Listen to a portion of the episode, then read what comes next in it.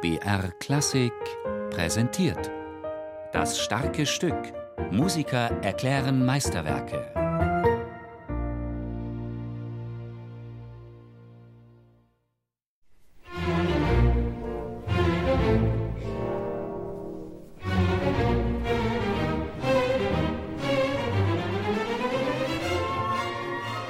Es ist ein Jugendwerk, ein Werk des Ausprobierens, ein Prüfungsstück.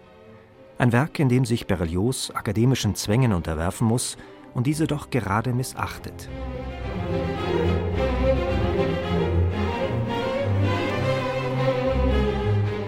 Mehrmals nimmt der junge Komponist Anlauf, den begehrten Prix de Rome, den Rompreis, zu gewinnen, ein von der Pariser Akademie des Beaux-Arts ausgeschriebener Wettbewerb, dessen erster Preis ein Studienaufenthalt in der Villa Medici in Rom ist. Prämiert wird eine Kantate auf einen vorgegebenen Text mit einem mythologischen oder antiken Thema. Beim ersten Mal kommt Berlioz über die Vorrunde nicht hinaus. Die nächsten beiden Male fallen seine Kompositionen durch. Und auch La Mort de Cléopâtre bringt nicht den erhofften Preis. Zu modern, zu verstörend, zu unkonventionell erscheint den Juroren diese breit angelegte lyrische Szene mit all ihrer dramatischen Wucht. Violetta Ormana sieht in der sterbenden Kleopatre schon eine ebenbürtige Schwester der Didon aus dem rund drei Jahrzehnte später entstandenen Monumentalwerk Les Troyens.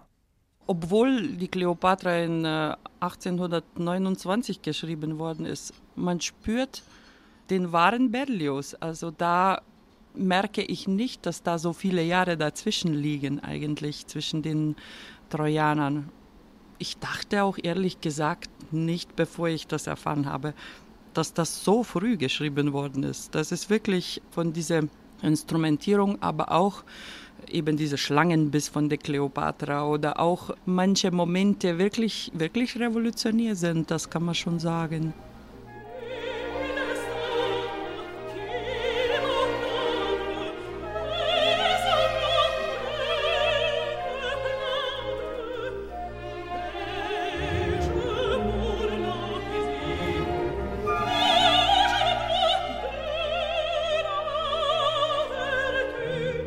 La Mort de Cléopâtre schildert die letzten Minuten im Leben der ägyptischen Königin, bevor sie sich eine giftige Schlange an die Brust legt und unter Zuckungen stirbt.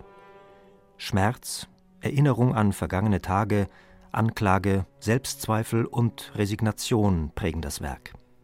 Berlioz ist tief beeindruckt von Kleopatras Seelenzustand, nachdem ihr Geliebter Marc Anton in ihren Armen gestorben war. Er zeichnet ein ebenso beklemmendes wie effektvolles Psychogramm einer zum Tod entschlossenen Frau.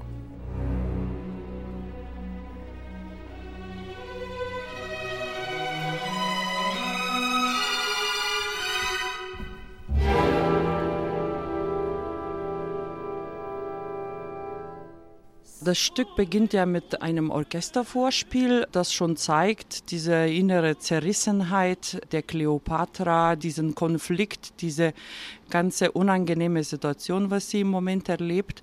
Und dieses erste Rezitativ von ihr, das ist sowas wie eine Bestandsaufnahme, wo sie wirklich sieht, wie die Situation ist.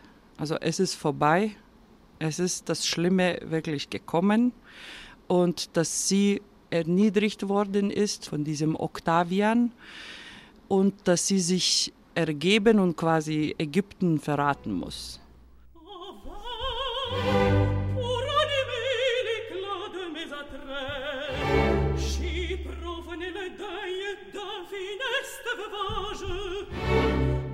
In einem langsamen Kantabile erinnert sich Kleopatre dann an ihre glorreiche Vergangenheit.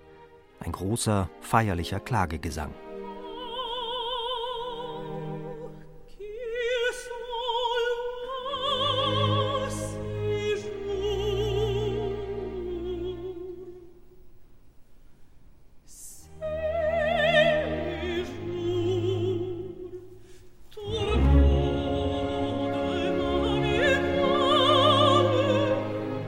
Danach kommt ja diese ähm, wundervolle Meditation, was auch sich über ganz besondere Instrumentierung auszeichnet. Natürlich Berlioz war ein großer Meister der Instrumentierung mit großer Fantasie und schon bevor man fängt zu singen, man schafft diese mystische Atmosphäre, ja, so eine Beschwörung.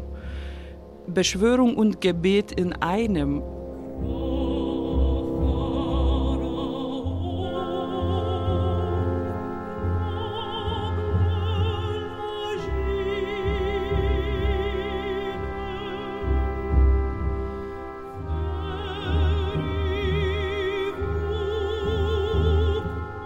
Kleopatre ruft die Geister der Pharaonen an und bittet um Aufnahme in deren Gräber. Die ganze Szene strebt unaufhaltsam auf den tödlichen Schlangenbiss zu, mit dem Kleopatra ihrem Leben ein Ende setzt. Das ist so ein greller Nicht-Akkord, das ist so ein so und es ist so wirklich so gefragt, so grell wie möglich das zu bringen. Die Melodie steigt so nach oben, so da, da, da, da, da mit einem leichten Accelerando und so da, da, da, da, da, da. So, das ist der Moment, da kann man nicht verfehlen.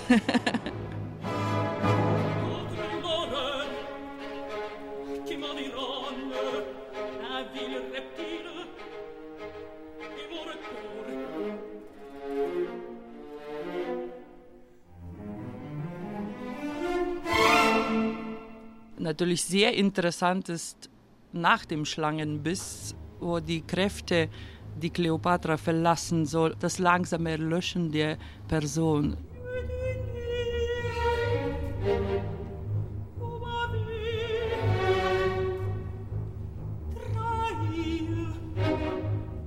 Ich will diesen Eindruck erwecken, dass die Person wirklich die letzten Worte ausspricht. Und wie und was für Worte der letzte Worte, Cäsar, dass sie den Cäsar äh, würdig begegnet. Also das ist genial. Und danach dieses Tata, Tata, Tata, Tata, wo das Herz nicht gleich aufhört zu schlagen, sondern noch so eine letzte Agonie und dann äh, mit einem Glissando endet.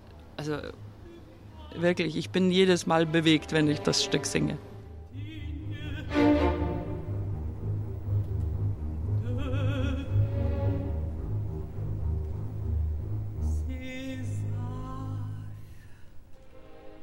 Es ist gerade die schonungslose musikalische Charakterzeichnung mit ihren schroffen Harmonien und ihrer schon fast lautmalerischen Schilderung der letzten Zuckungen der sterbenden Königin und den immer schwächer werdenden Herzschlägen, die die Rompreisjury vor den Kopf stößt.